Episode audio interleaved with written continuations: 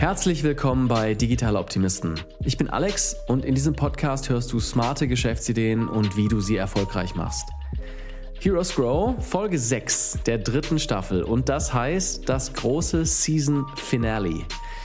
Hear Us Grow ist unser Build-in-Public-Format, eine Art monatlicher Stand-up, in dem drei Gründer über sechs Folgen lang die Ups und Downs ihrer Startups mit uns teilen.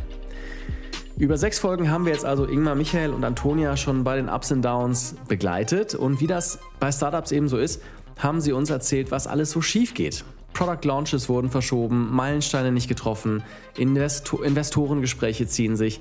So ist das nun mal, wenn man so verrückt ist und ein Startup gründet. Aber wir hatten in dieser Staffel auch das Glück, den Startups im Zeitraffer bei echten Aha-Momenten zuzuhören. Zum Beispiel, wie sie äh, nach und nach ihre Kunden besser verstanden haben oder auch in ihrer Leadership-Rolle ganz persönlich gewachsen sind. Michael zum Beispiel ist viral gegangen auf TikTok und teilt das Playbook, wie man das eigentlich machen kann. Wer kann das schon von sich behaupten, mal viral auf TikTok gegangen zu sein? Und Ingmar hat das Killer-Feature gefunden, das er lange gesucht hat, das wirklich explosionsartiges Wachstum für seine App für Studenten verspricht. Wenn du die Staffel nochmal von vorne hören möchtest, alles zusammen, denn jetzt hast du quasi alle sechs Zeitkapseln, alle sechs kleinen Zeitkapseln beisammen, dann fang am besten mit Folge 88 an äh, und mach halt diese Zeitreise in den August 2022, wo wir die Startups kennenlernen. Los geht's mit Ingmar von Hassel in dieser sechsten Folge. Ingmar baut eine App, die Studenten schon während ihrer Studiumszeit dabei hilft, später die für sie passende Karriere zu finden. Dafür arbeitet er sehr eng mit Studenteninitiativen zusammen. Ingmars Elevator Pitch geht so. Hustle ist eine App, die Studierende Stück für Stück an die Arbeitswelt heranführt, um sie in ihrer Karriere glücklicher und produktiver zu machen. Technisch gesprochen ist Hustle ein dreiseitiger Marktplatz, bestehend aus Studierenden, Studentenvereinen und Unternehmen.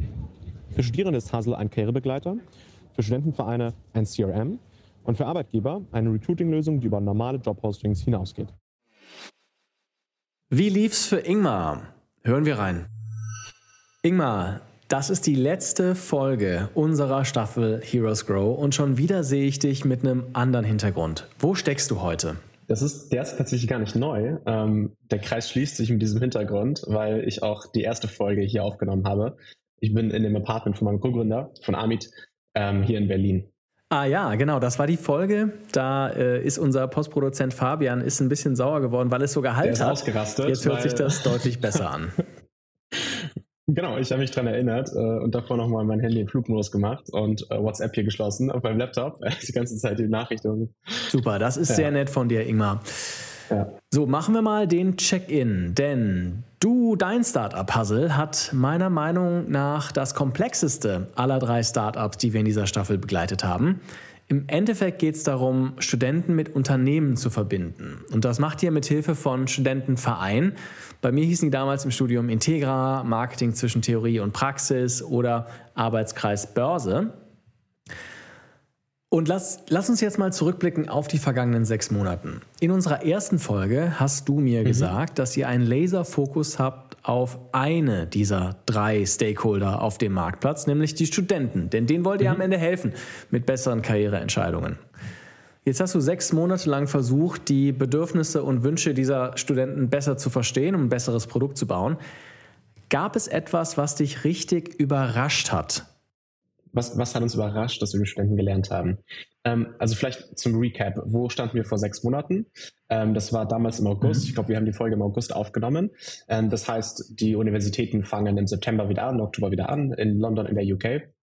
Und dann geht's wieder los. Ähm, da sind wir raus und haben unser Produkt wieder gelauncht ähm, in, die, in die neue Saison quasi.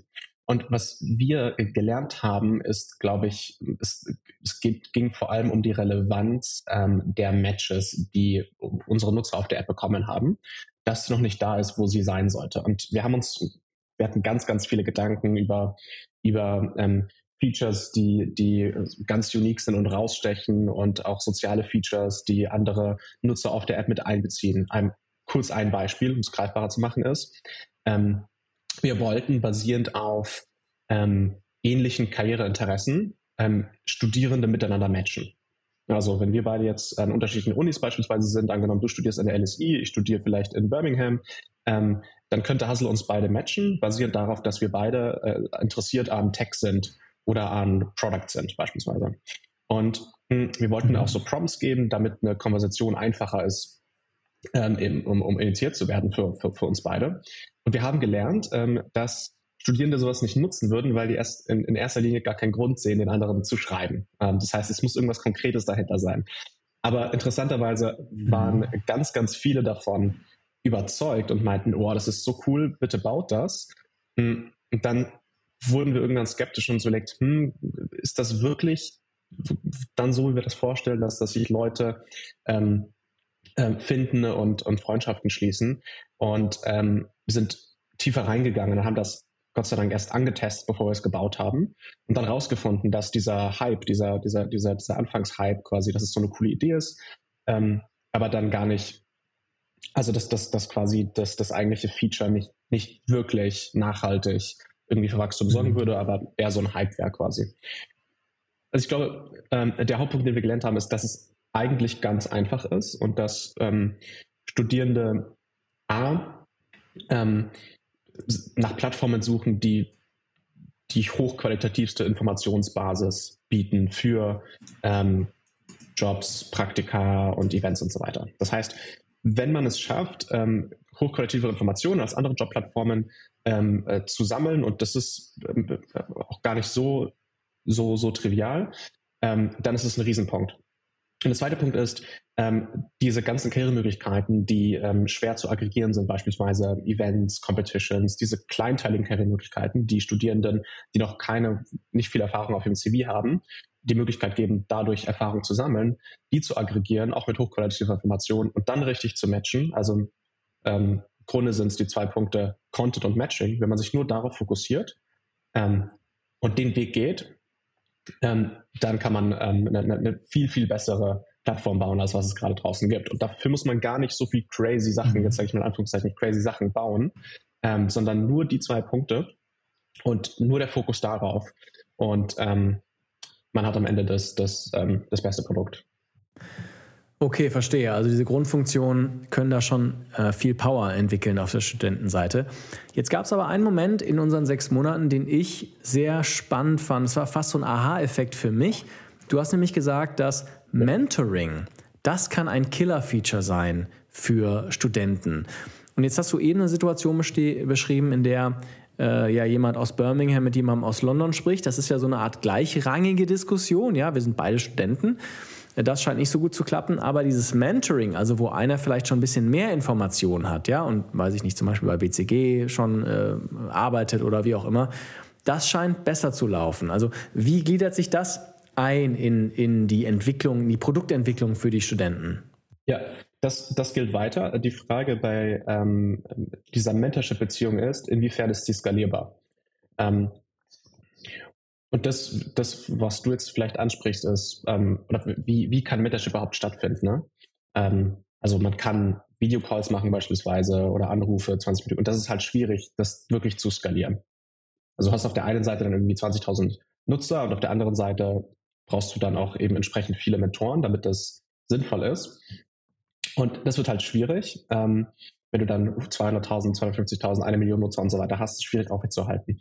Ähm, was wir eher machen, ist, dass wir versuchen in erster Linie über diese Mentoren ähm, hochqualitative Informationen zu gewinnen, die andere Plattformen nicht gewinnen äh, können oder nicht, nicht haben. Ähm, und unsere jetzigen, ähm, unser jetzigen Content dadurch aufzuwerten. Das ist Punkt Nummer eins und dann Schritt für Schritt tiefer zu gehen. Und diese Beziehung zwischen Mentor und Mentee quasi, also eigentlich die Beziehung zwischen einem Student, ähm, der ähm, einen Job gefunden hat ähm, in irgendeiner coolen Branche, äh, für die du dich auch interessierst, äh, der diese Informationsasymmetrie irgendwie versuchen kann zu ähm, niedriger zu machen, indem er dir Informationen teilt, ähm, die, die davor mit dir nicht geteilt wurden oder für die du äh, dies, auf, dies quasi muss aufwendig war, diese Informationen zu finden. Ähm, und wir fangen einfach an und gehen dann Schritt für Schritt weiter und ähm, am Ende wirst du dann vielleicht auch irgendwo ankommen an einem Punkt, wo es Mentoren gibt, die sich beispielsweise ähm, deine Bewerbung kurz angucken können ähm, und dann asynchron quasi kurz dir Feedback dazu geben könnten beispielsweise. oder Tipps, ähm, bis vielleicht zu einem Punkt, wo ähm, qualifizierte BewerberInnen sich dann ähm, ähm, auch in so Mentorship-Calls gehen können. Also wir, wir, wir würden das gerne machen, aber du brauchst quasi eine Art Qualifier, ähm, damit du nicht alle hast, ähm, weil wir nicht genug Mentoren haben dafür, damit alle in Videocalls sind. Ähm, unser Qualifier, den machen wir ganz unabhängig von Hintergrund oder ganz unabhängig von ähm, wie gut du in der Schule bist, was auch immer, sondern den wollen wir eigentlich nur so setzen, dass derjenige oder diejenige, die am motiviertesten ist, Mentorship zu bekommen, die bekommt auch Mentorship. Und das kannst du mit einer ganz einfachen Hürde machen, indem du beispielsweise einfach nur fragst, einen Text, kurzen Text zu schreiben, warum ähm, äh, du gerne Zugriff auf das Feature hättest. Dann hast du schon die, die motiv äh, motiviert sind da drin. Okay, und sag mal, damals hattet ihr 5000 aktive Nutzer. Wo steht ihr denn heute? Mhm. Ähm, damals, es war glaube ich im September, als wir das gemessen mhm. haben, mhm. im Oktober. Und der Kernpunkt bei uns ist in der Branche generell so, ist, äh, dass es stark von Saisonalität geprägt ist. Und ähm, du hast eigentlich zwei High Seasons und das ist einmal im Fall und einmal im Spring. Das heißt, im September ist der Peak und im Oktober ist der Peak. Ähm, und da, damals hatten wir 5000 monatlich aktive Nutzer, glaube ich, um den da ungefähr. Ähm, in dem Ballpark. Das ist dann über Dezember deutlich wieder gesunken, weil da alle in ihre, ähm, ihre Study Phases gehen und fangt jetzt wieder an, auf dieses Niveau hochzukommen mhm. langsam, bis wir dann auf den Frühling gehen. Ähm, und dann erwarten wir halt, dass wir bis am Ende dieses Jahres das, das, das mindestens, ähm, wir, wir messen jetzt nicht mehr monatlich aktive Nutzer, das vielleicht als Learning auch mitgenommen aus den se letzten sechs Monaten, sondern ähm, wir messen Transaktionen im Monat. Eigentlich kommt es uns darauf an, ähm, wie viele Bewerbungen am Ende ähm, auf der Plattform in, in, ähm, entstehen und wie hoch die, die Rate ist an Bewerbungen pro, pro Nutzer. Mhm. Also wie oft sich jemand im Durchschnitt bewirbt. Mhm, verstehe, weil das, das zeigt halt euer Matching-Algorithmus. Das zeigt, ob ihr Angebot und Nachfrage bereitstellen können und nicht einfach nur, ob die genau. eine Seite der, äh, der Medaille da ist. Verstanden. Lass uns mal weitergehen zu den Unternehmen. Denn in der ersten Folge, da, da hast du was ganz Spannendes gesagt. Ich habe dich damals gefragt, was wollt ihr auf der Unternehmensseite erreichen? Und du hast mir eine Antwort gegeben, die, glaube ich, nicht viele Gründer geben. Du hast gesagt, du willst zehn Kunden, aber du willst nicht irgendwelche zehn Kunden, sondern du willst zehn Kunden, die richtig zufrieden sind, die weitere Unternehmen empfehlen. Also so eine Customer Love quasi, ja. Die, die können sich dann das gar nicht mehr vorstellen, ohne Hassel äh, im, auf dem Studenten Employer Branding und, und Intern zu finden und so. Weißt du noch, warum du dir damals dieses Ziel gesetzt hast im August, September? Mhm. Ähm, wir haben uns damals überlegt, ähm, wann fangen wir an, auf der B2B-Seite ähm, loszulegen und wie skalieren wir B2B? Wie machen wir B2B Acquisition? Und hatten da verschiedene Ideen. Ähm, und wir haben uns eine Fallstudie von einer anderen HR-Tech-Plattform durchgelesen. Ich glaube, es war Workday, wenn ich mich, wenn ich mich richtig erinnere. Und äh, die sind so gewachsen. Das heißt, die haben sich eigentlich, die haben das Produkt gelauncht ähm, und hatten eine, über ihr Netzwerk die ersten zehn Kunden auf ihrem Piloten, ähm, Enterprises, ähm, die, ähm, die es dann so cool fanden, dass sie es wiederum ein oder zwei anderen erzählt hatten. Dann sind von zehn auf 20, auf 30 organisch gewachsen. Und dann ist man eigentlich an dem Punkt, wo man auf der Basis hm, Funnels starten kann, wo man, wo man Paid Acquisition machen kann und so weiter und so fort, wo man anfangen kann, das zu skalieren. Und das Konzept fanden wir sehr cool, sehr organisch ähm, und gehen das immer noch genauso. Ähm, das heißt, wir suchen uns gerade wirklich die Enterprises, die ähm, am meisten Wert von unserem Produkt ähm, erhalten würden und gehen dann zusammen mit dem Weg ganz ganz eng quasi auch im, eng im Austausch. Die wissen auch, wissen auch Bescheid, wo wir im Produkt stehen. Wir, wir, wir kennen ganz genau, wir wissen ganz genau, was, ähm, was die von uns ähm, erwarten oder was, was, äh, was die für Features ähm, gerne hätten und so weiter und so fort.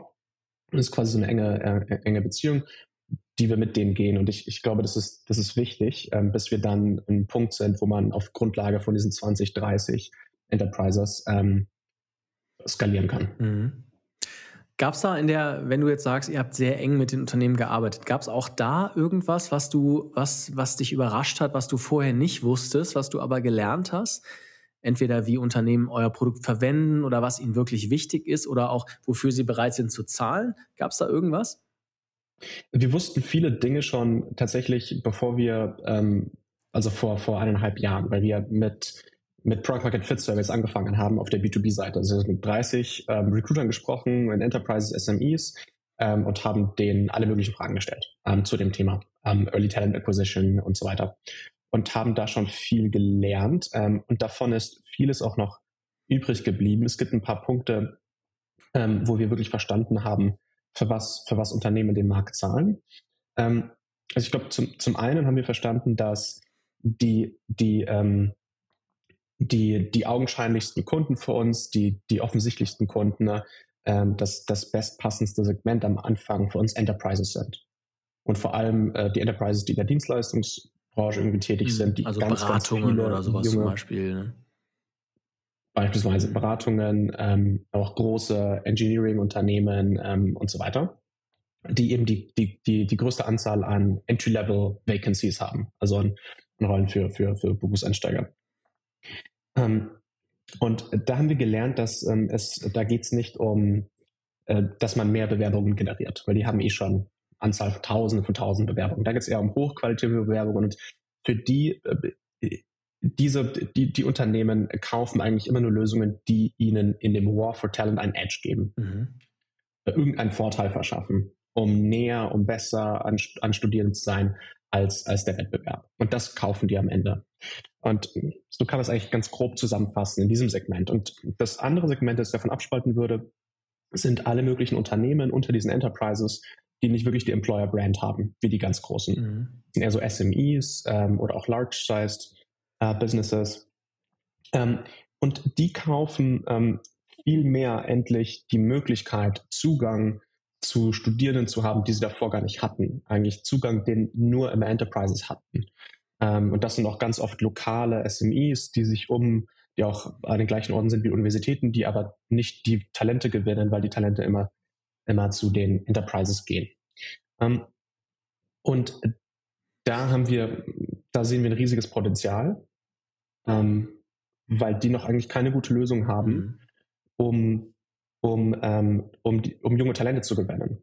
Und das ist eigentlich schade, weil wenn man sich die Problematik, die Studierende ähm, haben, anschaut, dann ist es so, dass es eigentlich am Ende noch keiner guten funktionierenden Jobplattform oder Karriereplattform für Studierende geschuldet ist, dass ganz viele Druck haben, Druck haben, schnell eine Karriereentscheidung zu treffen und dann Druck haben, am Ende die Marke zu wählen, die auf dem CV am Mhm. besten aussieht. Ja.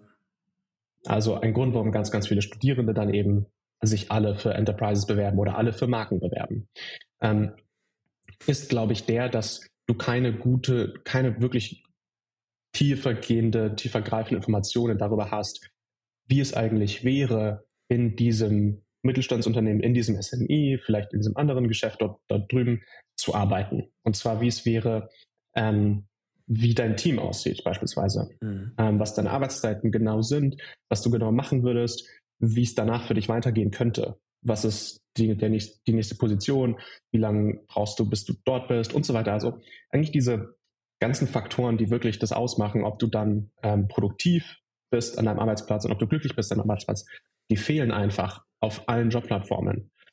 Und das ist was, was wir jetzt erkannt haben und wir jetzt dran bauen, dass wir vor allem der Kultur und den Menschen, die in diesen SMEs arbeiten, äh, Sichtbarkeit geben auf, auf, ähm, ähm, auf, auf Hustle, ähm, sodass wir halt auch ganz, ganz viele Studierende auf, mit, mit diesen besseren Informationen ähm, denen zeigen können, ähm, es gibt da noch vielleicht viel, viel bessere Alternativmöglichkeiten. Also es ist so, dass auf der einen Seite die Enterprise verstanden haben, okay, es geht um den Edge im War for Talent und auf der anderen Seite um die SMEs ähm, und ein Mhm. riesiges Potenzial ist, die eigentlich nicht wirklich äh, gesehen werden, wo nicht wirklich gut kommuniziert wird, was, was die SMEs eigentlich ausmacht. Ein ganz kurzer Werbebreak. Dieser Podcast hat nur ein Ziel. Wir wollen dir die Inspiration für deinen nächsten Side-Hustle oder dein nächstes Startup geben. Auf digitaloptimisten.de haben wir jetzt die perfekte Datenbank für dich aufgebaut, in der wir alle Geschäftsideen, die wir hier im Podcast besprechen, ganz detailliert aufbereiten und runterschreiben. Und das Beste ist, wir haben auch ein einminütiges Quiz, das dir die perfekt auf dich zugeschnittene Geschäftsidee liefert. Schau vorbei auf digitaleoptimisten.de slash quiz, mach das einminütige Quiz und finde die Startup-Idee oder Side-Hustle-Idee, die perfekt zu dir passt. Das war die Werbung. Zurück zum Gespräch. Das ist ein toller, ganz toller Gedanke. Ich weiß noch, als ich damals studiert habe, da hat ein, äh, ich glaube, Gerüstbau oder Schalung, Schalungen heißt es, glaube ich. Also wenn man, wenn man mal durch Berlin oder eine Stadt läuft, dann sieht man manchmal Gebäude, die so von außen so, ja, da sind dann so, ja, Gerüste halt aufgebaut, ja. Und diese Schalungen, da gibt es halt einen Weltmarktführer in der Region, wo ich ähm, studiert habe. Und der hat halt versucht, neue Leute zu finden. Und der hat wahrscheinlich auch einen super spannenden Markt, ja. Aber keiner versteht halt, äh, was Gerüstbau ist, ja, und wie man diesen Markt erschließt. Und es ist auch nicht so sexy wie, äh, weiß ich nicht, bei Coca-Cola ein Praktikum oder bei Nestlé oder Procter Gamble oder, äh, keine Ahnung, Goldman Sachs oder BCG. Und das sehe ich total, dass die auch ein, wahrscheinlich ist es dann gar nicht so einfach, bei den Studenten äh, die, das Excitement zu machen, weil da zieht wahrscheinlich dann doch irgendwie das Logo. Ne? Google oder Meta zieht wahrscheinlich mhm. mehr als dann ein Mittelständler aus der Region, der vielleicht, vielleicht sogar bessere Konditionen hat, ja, dir bessere Entwicklungsmöglichkeiten bietet, aber halt nicht das Logo hat. Genau. Und das ist die Herausforderung. Ähm, äh, diese, diese Abkürzung, die man im Kopf geht, weil man diese Information nicht hat mhm. und sich nicht wirklich reindenkt, wie ist eigentlich mein Leben in, ähm, bei BCG versus wie ist mein Leben in diesem Mittelständler, ähm, weil man nicht die nötigen Informationen dafür hat, ähm, ähm, geht, macht man auf diese Abkürzung und sagt, ich, na, ich, ich, natürlich wäre ich mich erst dafür, weil das meine äh, Erfolgschancen maximieren würde. Und das ist eine große Herausforderung, glaube ich, über sehr, sehr gute Informationen ähm, einige davon zu überzeugen, hey, das ist, das ist eine coole Option für mich. Mhm. Und was interessant ist, ist nämlich, dass wir jetzt, wir haben über diese Community, die wir aufgebaut haben, ähm, von den Mentoren, äh, also Studierende, die eben bei Unternehmen schon arbeiten, ganz, ganz vielen Enterprises im Finanzsektor, im, im ähm, Consulting-Sektor und im Tech-Sektor.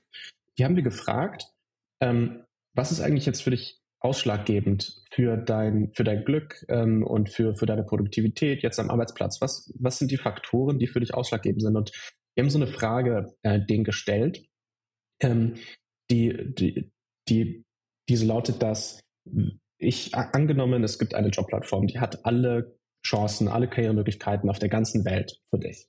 Und die hat einen perfekten Matching-Algorithmus. Die kennt dich genauso wie du bist ähm, und die kann dir genau die perfekte, ähm, den perfekten Job äh, vorschlagen. Und den würdest du bekommen. Ähm, du darfst aber nur von allen Informationen, die diese Jobplattform hat, über Jobs, darfst du nur äh, drei Informationen aufdecken. Also beispielsweise Titel, äh, Unternehmen, des, der Name des Unternehmens, mhm. Gehalt und so weiter und so fort. Und interessanterweise haben die meisten eigentlich ähm, ähm, gesagt, ähm, äh, Kultur, ähm, das Team an sich, die sind eigentlich die Leute, mit denen ich dann direkt zusammenarbeiten werde. Mein Vorgesetzter, ähm, der Führungsstil. Und erst dann kamen irgendwann Name des Unternehmens, äh, Gehalt ähm, und solche Punkte. Ja. Und ähm, das, das, halt, das kommt von, von Studierenden, die eben schon jetzt einen Job haben und auch teilweise einen Job gewechselt haben schon und dort mehr Erfahrung hatten. Ähm, und auf Basis dessen wollen wir halt mit diesen Informationen ähm, arbeiten, dass jetzt jetzige Studierende bessere Entscheidungen treffen können. Mhm. Sehr spannende Erkenntnis, ja, weil das ist tatsächlich konträr zu dem, was man denkt, ja. Und es hat trotzdem eine, echt eine, eine Power und auch eine Relevanz für euer Produkt. Okay, lass uns, jetzt haben wir so ein bisschen auf die, auf die, auf die Sonnenseite, Sonnenseite geschaut. Ähm, lass uns mal schauen, was hat denn weniger gut geklappt in den letzten sechs Monaten, als du gedacht hast? Was hat weniger gut geklappt? Ähm, was wir schon gemerkt haben, ist, ähm, das wussten wir davor auch, aber was wir gemerkt haben, ist, dass man, wir haben davor uns ähnlich, also wir haben uns gebenchmarkt mit Apps, die aus dem Social Media Bereich kamen. Hm. Für Retention ähm, vor allem, das fand ich spannend, ne? Da hast du gesagt, Retention, also. Für Retention. Genau. Also wir haben versucht zu sagen, okay, wir haben überdurchschnittliche Retention für äh, im Vergleich mit anderen Social, Social Apps und so weiter und so fort. Ähm, und auch unsere Product Market Fit Surveys so gemacht, dass sie ähm, dass die eigentlich eher für, für Apps im Social-Bereich und so, so, so wären und uns auch ausgerichtet mit den KPIs, dass wir auf Retention, ähm, aber die falsche Retention abgezielt haben. Ähm, bis ich dann mal einen, einen, einen, einen langen Blogpost gelesen habe von auch einem anderen AdTech, äh, Scale-Up, jetzt sehr, sehr erfolgreich sind, die quasi ähnliche Fehler gemacht haben und sich verglichen haben mit ähm, BeReal und, und anderen Apps in, in dieser Kategorie. Ähm, und dann haben wir angefangen, ähm, wirklich mit Saisonalität zu arbeiten und das wirklich mit einzubeziehen, unseren KPIs und zu finden, okay, was sind die, was ist, auf was kommt es tatsächlich an? Ja. Ähm, weil es eben mal, es ist, es ist gegeben, dass halt Studierende im, im, im Herbst und im, im, Frühling nach Job suchen. Und zum Punkt, was ist nicht so gut gelaufen, ähm, da haben wir gelernt, ähm, wir haben uns eigentlich äh, davor bis auf die falschen, auf die falschen Metrics. Ähm, wir hatten die falschen Metrics im Kopf. Also beispielsweise Monthly Active Users ist nicht wirklich aussagekräftig. Ähm, oder ähm, Month 3 Retention und so weiter, die sind auch nicht wirklich aussagekräftig. Das muss man für Fall für Fall sehen und man kann es nicht wirklich so, ähm, so einmal drüberlegen. Ähm, und da sind wir auf den falschen. Jetzt, jetzt haben wir, jetzt haben wir davon gelernt und, und haben quasi äh, bessere bessere KPIs, die wirklich auf unseren Fall auch ähm, abgestimmt sind. Mhm. Das ist spannend. Was sind das für KPIs? Die Interaktion, ne? die du genannt hast, Transaktion mhm. nennt ihr es, ne? Also wo genau. ihr wirklich Wert generiert für die Leute, nicht einfach nur die Leute machen die App auf, sondern hat sich jemand beworben. Ja. Ist ja auch eine gute Metrik für den Marktplatz, der ihr letztlich seid, ne? Auch anders als ein Social Media Netzwerk eigentlich. Gab es auch Elemente, die du dich in den letzten sechs Monaten, wo du dir gesagt hast, ja, da habe ich auch persönlich als Leader, als Person, in, als CEO, als Founder eine Weiterentwicklung gemacht? Ja, auf jeden Fall. Und zwar, ich, ich, ich glaube im Sinne auch von, von, von, von Art Führungsstil. In dem Punkt, und ich, ich denke gerade über deine Frage nach, während, während ich hier mhm. spreche, aber ich glaube vor allem den Punkt, dass ich, ich, ich habe davor immer sehr, sehr viel Impuls gesetzt und ähm, Energie reingegeben und gesetzt und quasi in monatlichen Calls also motiviert und die Geschichte erzählt und die Geschichte erzählt und so weiter.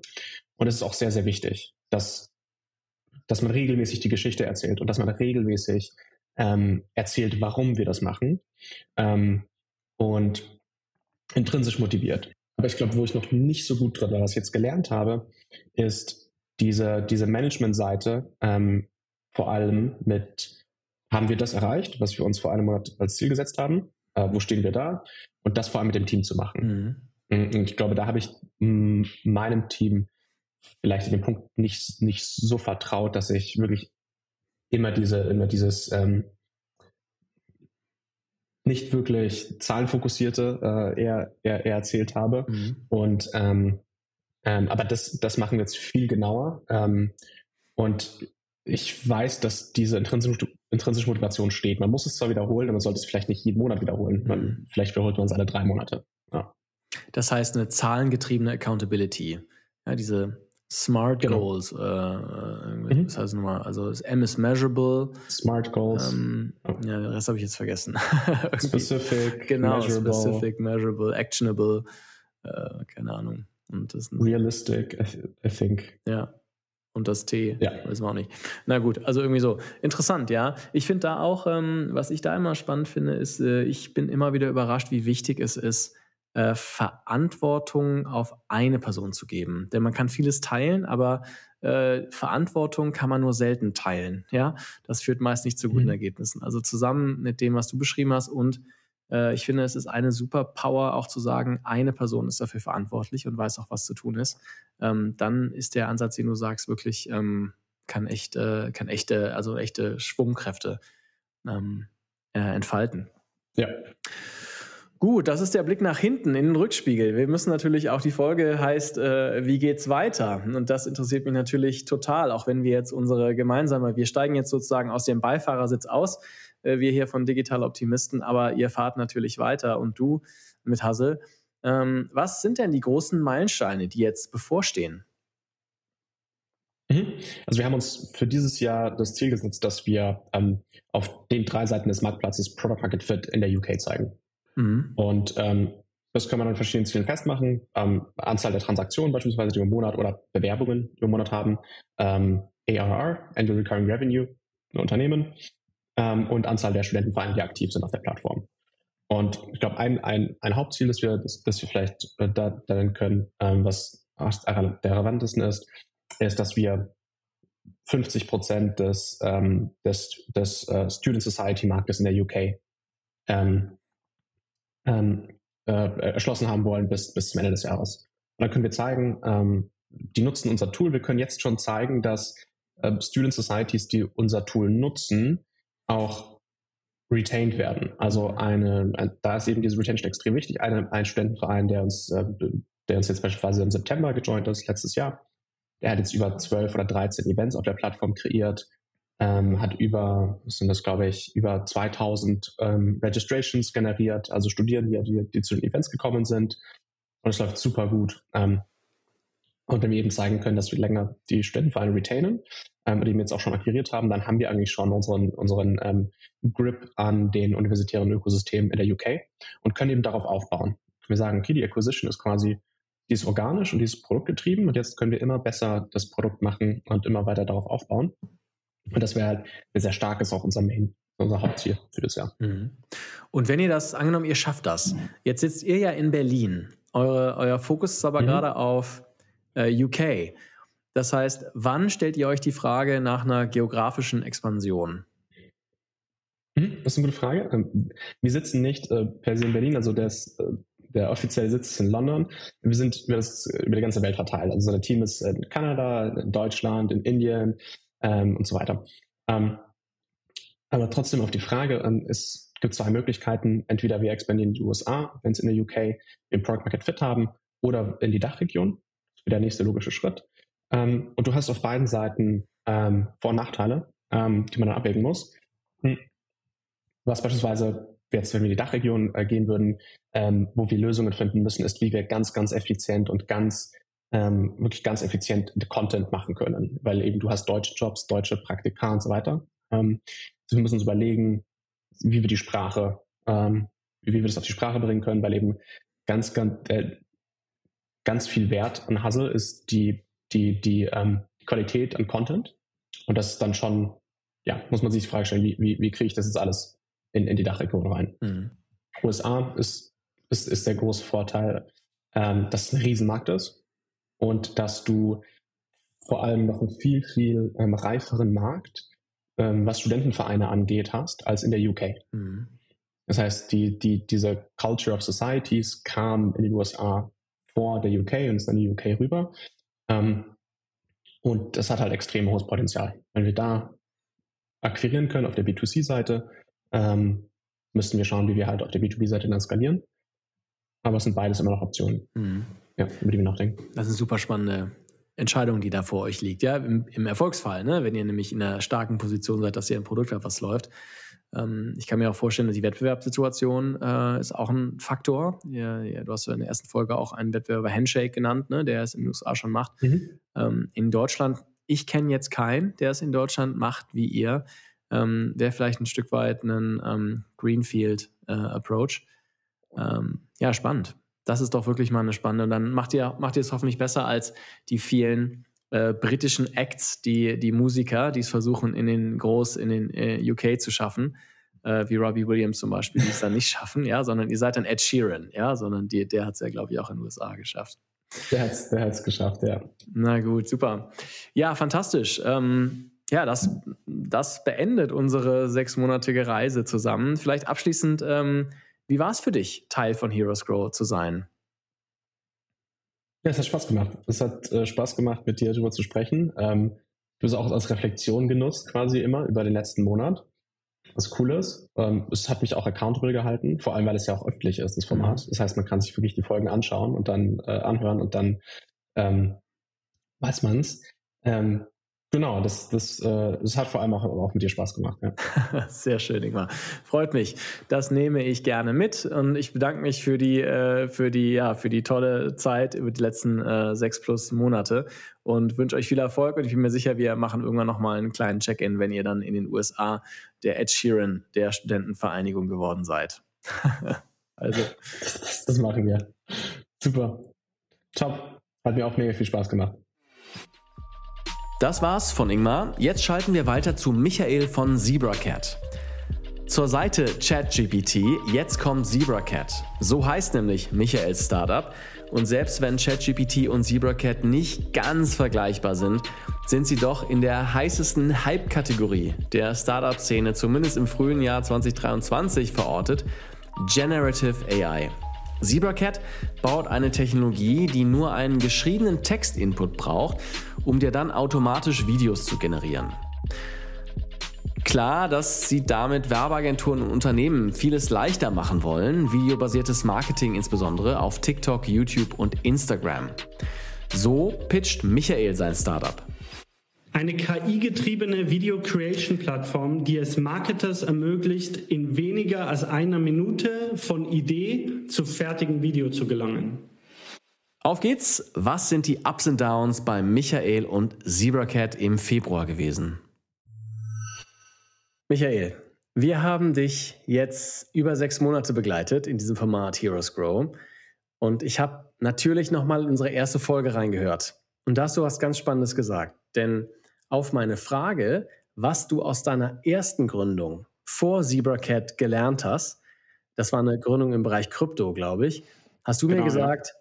Market Timing ist super wichtig. Das hast du bei Krypto gelernt, ja? Das hat jetzt einen anderen Weg genommen. Und jetzt bist du mit Generative AI natürlich perfekt auf der Welle. So sehe ich es zumindest. Also es hätte doch eigentlich nicht besser kommen können, oder?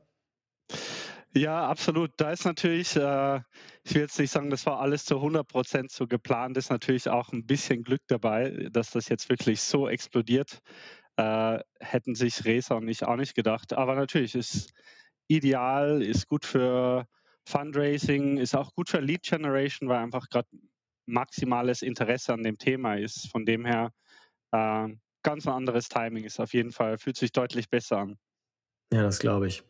Jetzt bist du ja auch Anthropologe bei Trade. Ja, hast zumindest das eine schon, Ausbildung. Das ist schon so sehr lange her. Also ich weiß nicht, ja. weiß nicht, wann ich mich das letzte Mal als Anthropologe bezeichnet habe. Okay, aber ich, genau. ich, ich sag's trotzdem, um, damit ich hier diese Frage stellen kann. Also zerrede mir nicht meine Frage, nein, Quatsch. Äh, äh, wenn du jetzt mal den Blick auf dich selber äh, richtest, ja, ähm, und wir schauen, blicken jetzt mal auf die sechs Monate auch zurück, sind sogar noch ein paar Wochen mehr, weil Weihnachten dazwischen war. Äh, wie hast du dich in den letzten sechs Monaten entwickelt, wenn du dich jetzt mal betrachtest? Mhm. Ähm, ich würde mal sagen, sehr viel zum Ein vom Einzelkämpfer beziehungsweise vom, vom Duo mit Resa zu, ähm, ja, wie kann man Leute führen, wie kann man die motivieren, auch wenn es ein kleines Team ist, ist es doch anspruchsvoller, als man denkt, die eigenen Ideen und äh, die eigene Energie an andere zu übertragen. Ich glaube, da haben wir uns beide, also als Gründerteam, glaube ich, äh, sehr, sehr stark entwickelt in dem Bereich. Mhm. Hast du da irgendwelche Trainings gemacht oder ist es einfach äh, gekommen, weil du es musstest und hast dann angefangen, da anders zu agieren? Ähm, Trainings eigentlich relativ wenig. Äh, Mentoring ein bisschen, auch mit einem von unseren Investoren, das super, super hilfreich gewesen mhm. ist. Mhm. Ähm, und sehr viel halt einfach lesen, Learning by Doing. Mhm. Alright. Lass uns mal rauszoomen auf äh, das Produkt. Als wir zum ersten Mal gesprochen haben, das war im August 2022, da wart ihr vier Mitarbeiter, hattet noch keine Alpha-Version, also hattet noch kein richtiges mhm. Produkt, was ihr richtig rausfahren konntet. Wo steht ihr denn jetzt? Ähm, so die Alpha-Version steht. Wir sind gerade dabei, die ersten User auf die Plattform zu lassen, die ersten 100 ähm, es ist gerade eine extrem spannende Zeit. Wir kriegen viel Feedback rein. Äh, die Leadliste geht gut voran. Also ja, es hat sich sehr viel getan und ich glaube aber, dass jetzt dann die nächsten, die nächsten Monate bis zum Mai, Juni noch mal spannender sind. Da kommt das neue UX-Design, Es wird quasi ein richtiges Produkt. Es wird also ist die Verwandlung von diesem vom MVP jetzt zur Alpha-Version und dann äh, bis zum Public Launch zum richtigen Produkt. Mhm. Und du hast auch gesagt, dass ihr ähm, fundraisen wolltet, also äh, externes Geld. Ich glaube, ihr wart damals noch mhm. äh, rein finanziert. Ich glaube, du hast gesagt, ihr habt 400.000 Euro durch Angels geraced. Ähm, da hast du auch gesagt, das ist was, was ihr euch angucken wollt. Das heißt, braucht ihr langsam, also langsam 400.000 Euro. Wenn ich jetzt mal eine Burnrate annehme von ein paar tausend Euro, dann kommt das irgendwann zum Ende, ja? Äh, wir, waren, wir waren unglaublich sparsam, glaube ich. Okay. Aber also wir haben noch einiges an Zeit. Wir haben noch äh, fast zehn Monate. Aber ähm, es ist jetzt an der Zeit. Wir werden, glaube ich, in äh, spätestens im April mit dem, mit dem Fundraising aktiv durchstarten. Wir haben einiges schon an Inbound gehabt, ähm, schon ein paar erste Gespräche geführt mit einem VC und ja, es geht demnächst, glaube ich, richtig los. Jetzt auch basierend auf der Traction, die wir haben, ähm, auf der Clarity, die wir haben bezüglich Roadmap, ist das, glaube ich, jetzt ein sehr guter, guter Zeitpunkt. Mhm. Verstehe. Noch, du hast eben was gesagt zum Kunden, ähm, weil das war ein spannender Punkt der letzten Folge. Da hast du gesagt, dass der TikTok, euer TikTok-Kanal euch so einen wahnsinnigen Inbound-Leads gebracht hat, was die mhm. Warteliste für euer Produkt angeht. Ne? Da hast du damals gesagt, ihr wolltet irgendwie, ich weiß gar nicht mehr, was die Zahl war, 100 oder so, und es waren 5000, die sich angemeldet haben auf die Warteliste, ja. irgendwie so. Und du hast damals gesagt, ah, wenn wir, wenn wir ähm, bis zum Ende des Februars, bis zum Anfang März 7.000 äh, bis 8.000 Leute haben, dann wäre das ein Riesenziel. Wo seid ihr denn rausgekommen auf der Warteliste? wir sind bei 13.700 sind wir gerade im Moment. Also der Trend hat Boah. sich nochmal verbessert. Ja. Und ja. Und das ist weiter nur organisch über TikTok? Es ist nur organisch, ja. Wir schalten überhaupt keine Ads. Wir haben ein bisschen Repurposing von unserem Content. Wir sind auch auf YouTube Shorts, äh, machen demnächst auch äh, Longform YouTube-Clips ähm, Blogposts, aber der Großteil kommt nach wie vor von TikToker. Wir sind dabei, so ein bisschen uns zu diversifizieren, weil man ja nicht alles nur auf eine Plattform setzen will. Aber mhm. der Hauptwachstum kommt bisher von TikTok. Wahnsinn. Also ich gucke mir euch, ich folge euch ja, und ich schaue mir eure Videos an. Und das Interessante ist, einige haben, wie das ja bei TikTok so ist, ja, einige haben 50 und 100 Views einige haben 80.000 Views. Und ich ja, ja. finde es unglaublich, dass ihr 13.000 aus, ich weiß gar nicht, ihr habt gar nicht so viele Follower, ja, 9.000 oder so, aber dass ihr 13.000 Sign-ups generiert aus so einer kleinen User-Basis. Also wir müssen, Michael, wir müssen irgendwie so ein, so ein, so ein, so ein Guide, so ein, so ein Framework bauen für unsere Hörer, weil ich will es selber haben. Ich will selber wissen, wie ihr das gemacht habt. Ja, das Spannende bei TikTok ist eben gerade das, warum wir das eigentlich auch als ersten Kanal ausgewählt haben, weil du nicht diese Following haben musst, mhm. äh, sondern es entscheidet einzig und allein der Content, wie viele Leute das sehen. Und dadurch kannst du halt auch als kleines Startup ohne große großes Ad-Budget und große Following schon eine relativ große Audience erreichen. Ja, aber dass die auch dann sich Sign-up machen, also ne, dass es eine Aktion treibt, weil das, man kann ja viele ja. Views haben, auch genauso wie wenn man Influencer-Marketing macht, ne? Dann kriegt man viele Eyeballs, also viele Leute gucken, aber es ist immer noch die Frage, wie sehr kaufen dann auch Leute. Ne? Es gibt Beispiele von Influencern, jetzt ein bisschen ein, ein angrenzendes äh, Gebiet, aber die Influencer, die, die Tausende von Views treiben, aber niemand der Follower kauft tatsächlich was. Ja. Äh, ich finde es krass, dass die Leute wirklich dann auch in, zu einer Aktion geleitet wurden. Das finde ich das Besondere an eurem Auftritt. Ja, absolut. Äh, das finde ich auch extrem spannend. Ich habe auch jetzt in den letzten Wochen nochmal ziemlich viele äh, Calls genommen, direkt mit Leuten von unserer, von unserer äh, Waitlist. Und es ist wirklich spannend, wer sich da alle auf äh, auf TikTok herumtreibt. also wirklich äh, jede Menge Agency-Owners, äh, Marketer von größeren Firmen, so super spannend. Ja, ich habe mir jetzt ein 15 Minuten Time Limit auf TikTok gesetzt, weil dieses Produkt einfach so süchtig macht. Das ist so Absolut, krass, ja. Es ist unglaublich, ja. was das, was das ein Zeitfresser ist. Äh, naja. Na gut, du also, aber der Witz von Heroes Go ist natürlich auch, ähm, äh, erfreulicherweise reden wir viel über die schönen Seiten, die Sonnenseite, aber es gibt ja auch Schattenseiten. Äh, mhm. So ist das halt als Gründer. Was hat dir denn in den letzten sechs Monaten am meisten Kopfzerbrechen bereitet? Uh, die letzten sechs Monate. Ich glaube, das waren so uh, Firing, wo wir uns von mhm. Mitarbeitern trennen mussten. Das waren, glaube ich, so die, die schwierigsten Momente, wenn ich so zurückdenke, weil das ist eine wirklich schwere Entscheidung und auch der Prozess an und für sich ist natürlich sehr unangenehm für beide Seiten und ich glaube, so, das würde ich sagen, ist so die, ähm, die negativste Phase. Mhm. Was hast du daraus gemacht? Also ich mache mal zwei, zwei Vorschläge, ja. Heiert mhm. ihr jetzt noch selektiver und macht noch zum Beispiel eine Interviewrunde mehr? Ich sage jetzt einfach mal was, wo ihr noch mehr den Culture Fit testet oder so. Ähm, hast du daraus vielleicht auch eine emotionalere Distanz, gelernt, dass du eine höhere Distanz wahren musst zum Team? Gibt ja viele Möglichkeiten. Ja, was hast du daraus gezogen? Mhm. Ja, ich meine, man verbessert natürlich sein äh, Recruiting und äh, weiß mehr, was man braucht und was man will. Ich glaube, äh, da haben wir schon einen Prozess durchlaufen von, von, den ersten Hires zu, wie wir jetzt auf den Prozess schauen. Äh, und zum anderen ist natürlich, es gehört einfach auch dazu, glaube ich, dass man sich von mit Mitarbeitern verabschiedet, wenn es nicht passt. Und ich glaube, man muss das in gewisser Weise auch ein bisschen äh, normalisieren und ja, es, es gehört dazu. Man kann äh, kein Business aufbauen, ohne sich auch mal von Leuten zu verabschieden, wenn es eben nicht passt. Mhm. Ja, verstehe ich.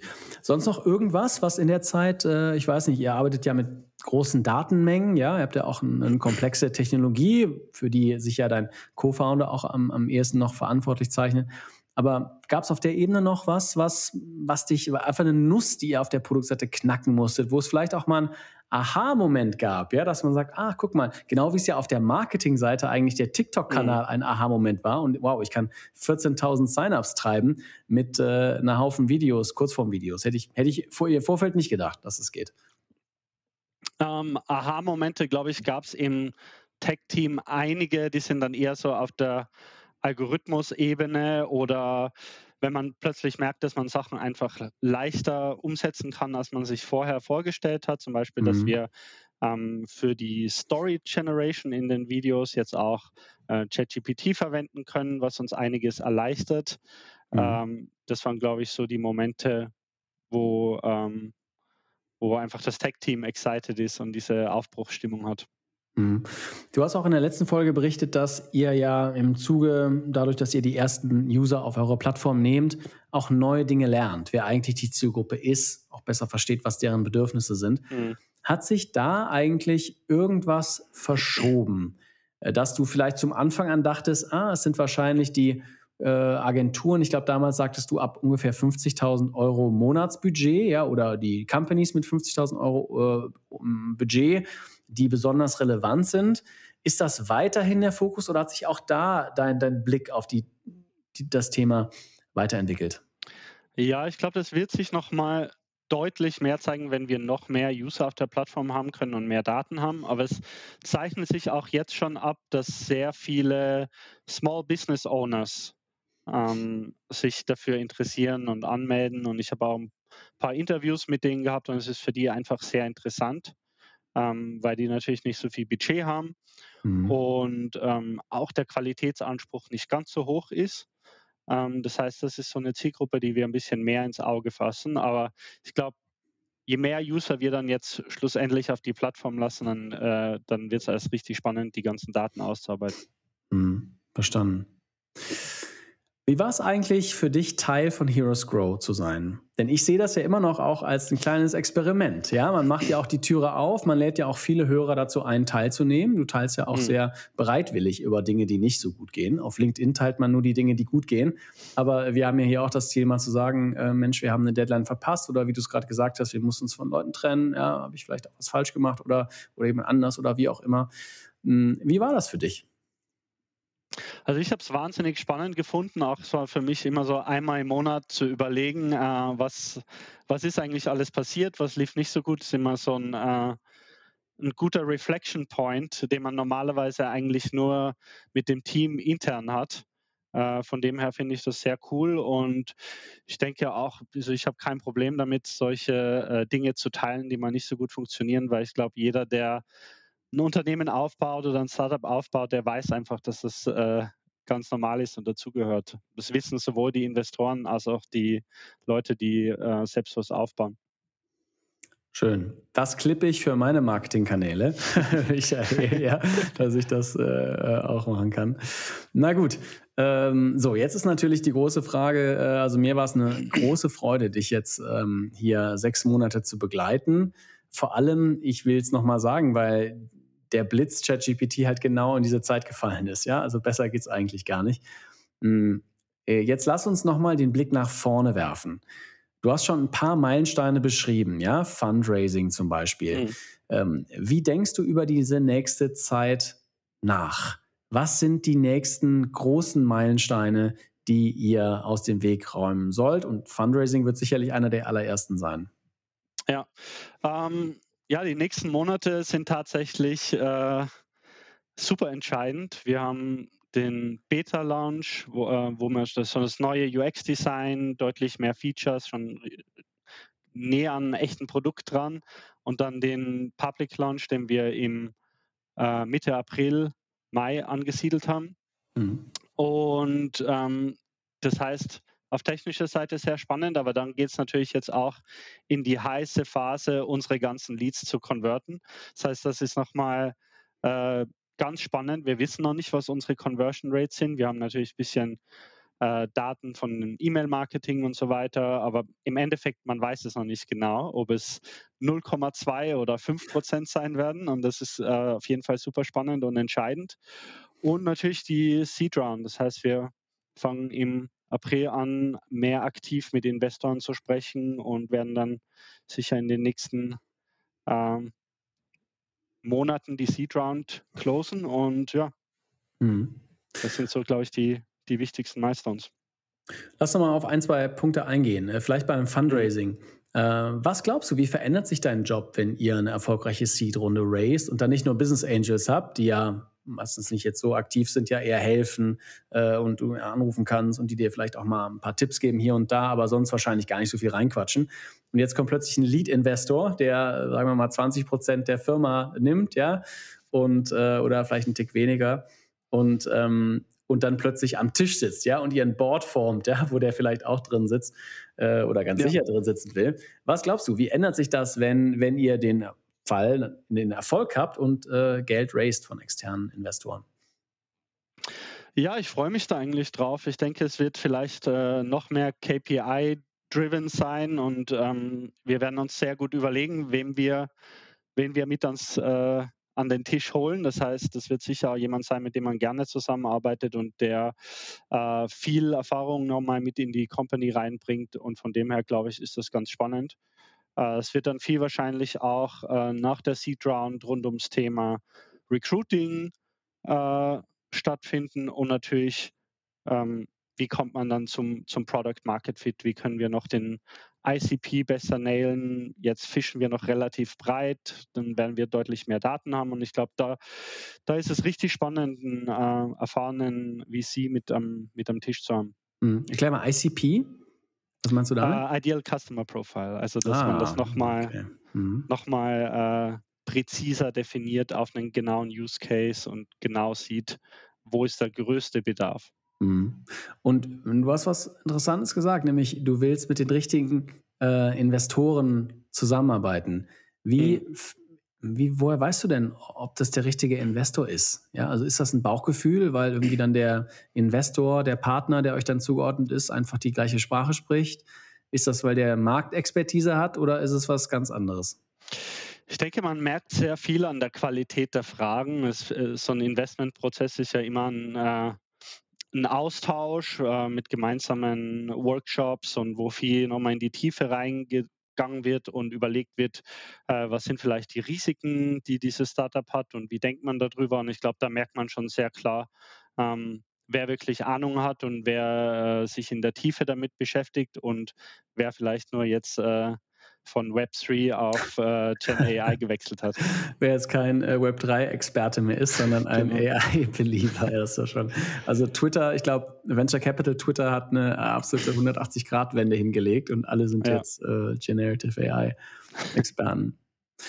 Okay, das sind wirklich spannende Zeiten. Und ach so, ich wollte nochmal zurückgehen. Du hast nämlich äh, zwei Sachen genannt. Das eine ist die Fundraising, das andere das Konvertieren, das Konvertieren der Nutzer.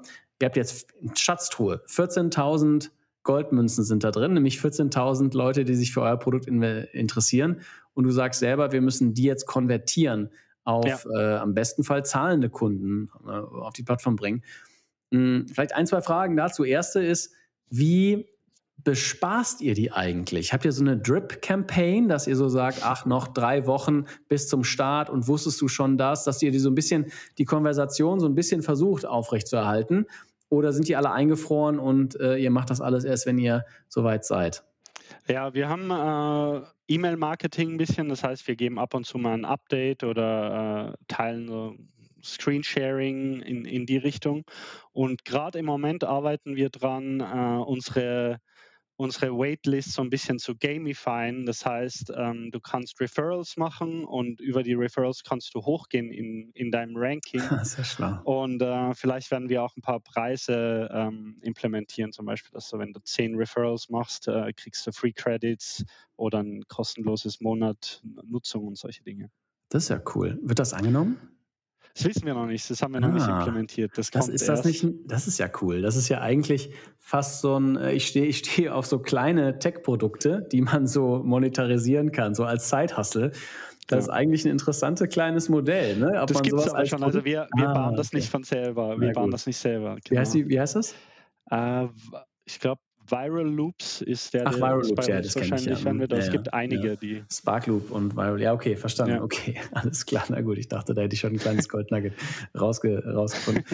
äh, okay, und dann wird es ja auch spannend tatsächlich, wer konvertiert, wer zahlt. Ähm, äh, das kann ich mir vorstellen, dass dann und hält euer Produkt, was ist eigentlich die Retention Rate, ne? Springen die dann genau. alle ab oder so weiter.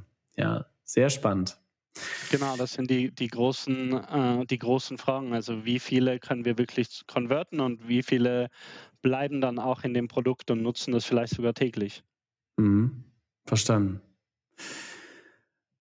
Ja, Wahnsinn. Das war unsere Reise, ja, über, äh, über sechs Monate zusammen mit dir, Michael. Ich kann nur noch mal sagen, vielen Dank, dass du so bereitwillig geteilt hast, ähm, äh, was ihr macht.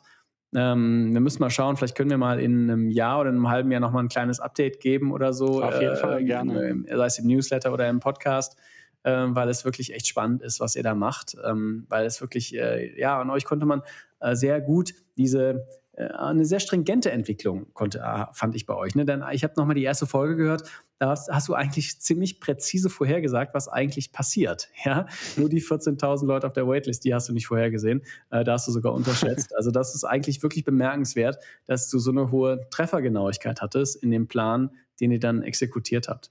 Also äh, Hut ab und ähm, toll, dass du dabei warst und ich wünsche euch viel Erfolg mit Zero Cat. Cool, ich danke dir. So, das war's von den beiden Gründern und damit auch von dieser Staffel von Heroes Grow. Falls du dich wunderst, warum wir Antonia nicht haben, äh, hör dir die letzte Folge an. Da erklären wir, warum sie nicht mehr Teil dieser Staffel ist.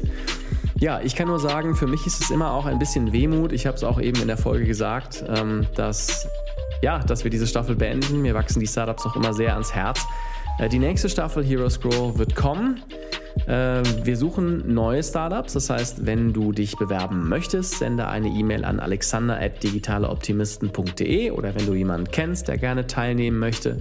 Wir sind immer auf der Suche nach tollen Gründerinnen und Gründern und tollen Ideen, die wir hier über einen längeren Zeitraum begleiten können. Wenn dir dieser Podcast und die Arbeit von Digital Optimisten gefällt, dann kannst du uns helfen, indem du uns eine 5-Sterne-Bewertung gibst und diese Folge per WhatsApp an deine klügste Freundin oder deinen smartesten Freund schickst. Nächsten Montag kommt die nächste reguläre Folge von Digital Optimisten. Auf die freue ich mich und sag bis dann.